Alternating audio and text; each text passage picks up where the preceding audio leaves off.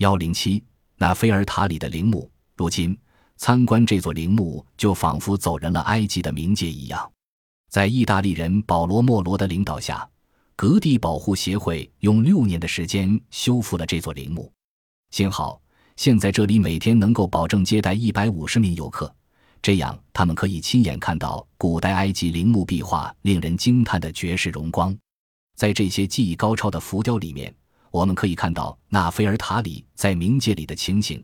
他在那里遇到了冥界的统治者俄塞里斯，还在那里拜祭女神哈特雷斯。在阿布辛拜勒神庙里，纳菲尔塔里就是作为他的化身得到供奉的。而且在这座陵墓里面，工匠们把王后刻画的与女神惊人的相似。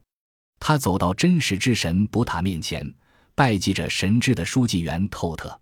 还有一幅浮雕，雕刻着他在亭子里玩姐妹木板游戏的场面。这种游戏是尼罗河畔一种极受欢迎的消遣方式。不过，在陵墓里面刻绘这个游戏还有另外的意思，这是穿越冥界的旅程，其中游戏者必须经过冥界里不同的站点，一局终了，他也就成为了冥界里的一员。纳菲尔塔里现在过的正是他在冥界的生活。